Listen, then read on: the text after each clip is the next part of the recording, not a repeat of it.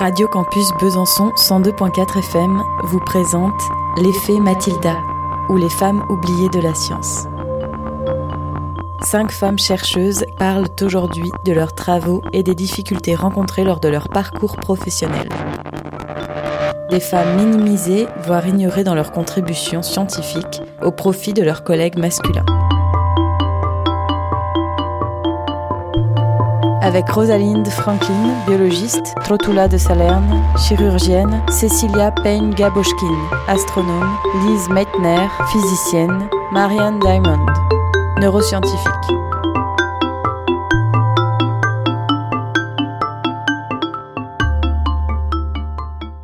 Dans cette boîte à chapeau, devinez ce qu'il y a. Un chapeau? Non, plus maintenant. C'est un cerveau. Cela me permet de l'amener où je veux, discrètement, pour le présenter. Ce sont surtout mes étudiants qui en ont profité. Ce cerveau humain que je transporte dans ma boîte à chapeau tient dans une main. C'est une masse de 2,3 kg, à peu près. C'est la plus belle structure sur cette Terre. C'est une masse miraculeuse, sans doute la plus miraculeuse des masses de protoplasme sur cette Terre, et peut-être dans notre galaxie. Son potentiel est pratiquement inconnu. J'ai passé plus de 60 ans à étudier le cerveau, ça a été un pur bonheur. Je m'appelle Marian Diamond, je suis né en 1926 à Glendale, en Californie, et j'ai quitté ce monde à l'âge de 90 ans, en 2017. J'ai travaillé à l'Université de Californie à Berkeley. J'ai découvert expérimentalement le phénomène de plasticité cérébrale, qui allait à l'encontre du dogme neurologique alors en vigueur. Je suis donc à ce titre considéré comme une scientifique pionnière dans le domaine de la neuroscience moderne. De manière plus pop, certains disent que je suis une rockstar des sciences, que je personnalise les neurosciences. Dans les années 1960, les scientifiques s'accordaient à dire que la génétique détermine votre cerveau. Ils pensaient que le cerveau était figé, que la nature de votre cerveau est quelque chose dont vous héritez, et donc que le potentiel du cerveau est déterminé à la naissance et non modifiable. Le cerveau suit un chemin de développement génétiquement programmé en quelque sorte. En 1953, je suis la première femme à obtenir un doctorat en anatomie à l'Université de Californie, à Berkeley. À l'âge de 31 ans, je suis chercheuse à temps partiel, chargée de cours et mère de trois enfants, avec un quatrième en cours. Je rejoins une équipe de trois chercheurs de l'Université de Californie à Berkeley. Mes deux collègues sont David Kresch et Mark Rosenzweig. Cette équipe cherche la preuve que le cerveau est affecté par son milieu et pas uniquement prédéterminé par la génétique. Le travail que j'ai proposé était donc à l'opposé de ce qui était communément accepté. J'ai donc remis en question les théories sur les potentiels du cerveau. Présenter une idée qui ébranle l'ancienne dans la communauté scientifique, je vous laisse imaginer les réactions. Surtout quand on est une femme. Je vais avoir l'occasion d'y revenir. Avant de me lancer dans cette étude, on m'a dit pourquoi faire cette expérience idiote? Tu gaspilles des rats et beaucoup de nourriture. L'expérience conduite avec David et Marc, mes acolytes, c'est de comparer la taille du cerveau de deux grands groupes de rats à l'issue d'une période de 80 jours. D'un côté, un milieu dit enrichi, avec jouets, objets stimulants pour jouer et de l'espace pour courir, et également la présence de fratrie. Pour l'autre milieu des rats, il est dit appauvri, car sans jouets, ni rats de la même famille, sans stimulation.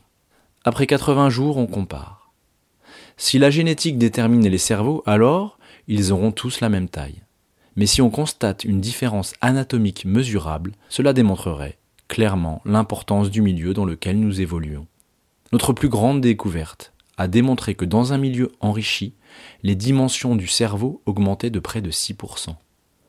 Dans un milieu appauvri, elles diminuaient de près de 6%. Oui, le cerveau change. Personne n'avait démontré cela auparavant. C'est la toute première expérience avec des preuves et des données à démontrer que le cerveau n'est pas complètement défini à la naissance. Il change, il réagit, il se réorganise. C'est ce que l'on nomme en termes scientifiques la plasticité. Plus tard, la plasticité deviendra un concept de la neuroscience moderne. Le milieu, le monde extérieur change la physionomie du cerveau et sa fonction le cerveau s'accroît. Oui, on peut dire que c'est une découverte qui change la science. L'article est donc rédigé, nous le publierons en août 1964 dans la revue scientifique The Journal of Comparative Neurology, Chemical and Anatomical Plasticity of Brain. Le jour de sa publication, mon incompréhension est totale. David Koresh, qui m'accompagne depuis plusieurs années dans notre laboratoire de recherche, écrit mon nom en dernier. Derrière le sien est celui de Mark Rosenzweig. En dernier et entre parenthèses. Ce sont des parenthèses que je n'oublierai jamais et qui me rendront plus forte, je crois. Ils étaient certes co-auteurs, mais co-auteurs secondaires, et c'est moi qui me retrouve derrière, presque caché. Je lui ai dit David, pourquoi faites-vous cela? Sa réponse fut Mais je n'ai jamais écrit avec une femme auparavant, je ne sais pas quoi faire. Je vous laisse juger de sa réponse. Il l'avait fait en âme et conscience, maladroitement, soumis par la force des habitudes de cette société patriarcale, inégalitaire envers les femmes. Une force des habitudes que j'ai constamment questionnée dans mon travail d'ailleurs. David était mon ami de longue date. Dans notre relation et les rapports sociaux femmes-hommes, nous avions beaucoup de progrès à faire. J'ai protesté car j'avais fait le travail essentiel décrit dans le document. Il a immédiatement corrigé cette énormité. Et mon nom a ensuite été mis en première place et sans parenthèse mais euh, je n'aime pas en parler. N'apprenez jamais la rancune parce que vous serez seul à en souffrir. Tel est mon leitmotiv. Je veux surtout que l'on se souvienne de moi comme une femme qui a osé, osé ébranler les concepts et les connaissances alors en vigueur, qui a eu de l'audace et qui a toujours fait preuve de détermination. Maintenant, j'aimerais que les femmes n'aient pas à se battre constamment pour prouver leur existence et pour réparer les erreurs des hommes. Cette publication d'août 1964 revêt une symbolique énorme. Ce travail a engendré une génération de chercheurs et a aidé à créer un champ de recherche. Les concepts que l'on tient pour acquis aujourd'hui dans la neuroscience moderne étaient mon champ de bataille controversé. Maintenant, revenons au cerveau. La plasticité nous révèle que nous sommes les maîtres de notre esprit. Chacun de nous a le potentiel de changer son cerveau pour devenir la personne que nous voulons être. Quel cadeau, mais aussi quelle responsabilité. Maintenant que l'on reconnaît la plasticité du cortex cérébral, nous devons apprendre à utiliser cette connaissance en enrichissant le milieu de tous, quel que soit l'âge. Vous pouvez l'appauvrir par l'alcool, la peur, le manque de sommeil par exemple. Mais vous pouvez bien sûr l'enrichir par l'alimentation, l'exercice physique, la méditation, la nouveauté, les défis, les relations sociales et l'amour. Se construire un meilleur cerveau, c'est construire un monde meilleur.